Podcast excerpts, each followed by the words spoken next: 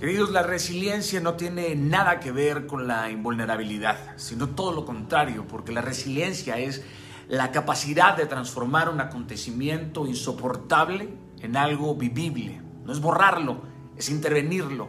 Esta hermosa virtud que tú y yo tenemos que tener, aprender para poder transformar un golpe letal en algo honorable.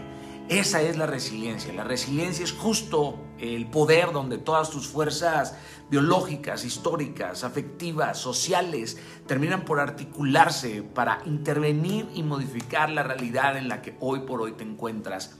La resiliencia hoy es una palabra que a lo mejor es considerada un cliché, puede generar cringe, qué sé yo, pero la resiliencia es un término traído precisamente de la física.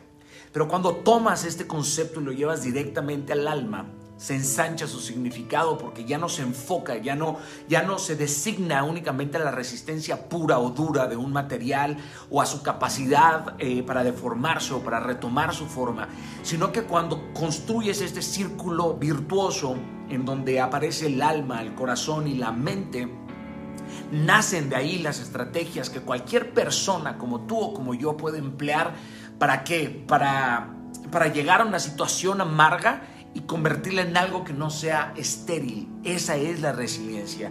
La resiliencia también es un proceso psicobiológico eh, intensivo y claramente estratégico.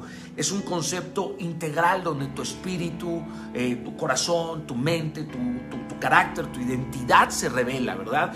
Y unidos como como, como equipo se, se, crea una oposición de fuerzas. Estas son tensiones positivas que hacen que un solo ser humano pueda poseer, aunque sea un mínimo porcentaje de resiliencia, y sin tener armonía o equilibrio en su vida, decide vivir su vida de forma intensa, apasionada, intencional, provocativa y por consecuencia infestada de momentos placenteros provocados por dicha convicción que supera cualquier emoción contaminada. La resiliencia, querido, en su caminar eclipsa el pasado, sostiene el presente, eh, forja el futuro predecible, destruye por completo las ataduras de la vergüenza, arranca los estados de ineptitud, acaba con estas ideas fatalistas de que todo ha terminado.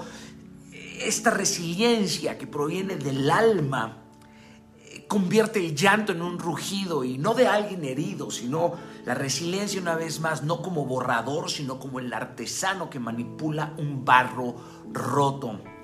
La resiliencia yo la encontré en un versículo que me fascina, que es Jeremías 4:19, que dice, mis entrañas, mis entrañas duelen me duelen las telas de mi corazón, mi corazón ruge dentro de mí, pero afirma, no callaré, porque voz de shofar has oído, oh alma mía, alarma de guerra, esta actitud, me explico, vamos una vez más, vamos una vez más, el viernes moriste, pero el domingo te levantarás como lo hizo Cristo, porque en ti y en mí está esa fe de resurrección, ese poder de resurgir, de regresar de un punto muerto. Para poner una coma en donde había un punto, Dios no te va a dejar porque Él sigue reinando y sigue escuchando tu clamor, esa dificultad no te va a derrotar, te va a promover, no te va a romper, sino que te va a fortalecer. Porque, porque no solo vas a estar de pie, vas a estar parado todavía más fuerte. Todo lo que perdiste, irás a recuperarlo al doble.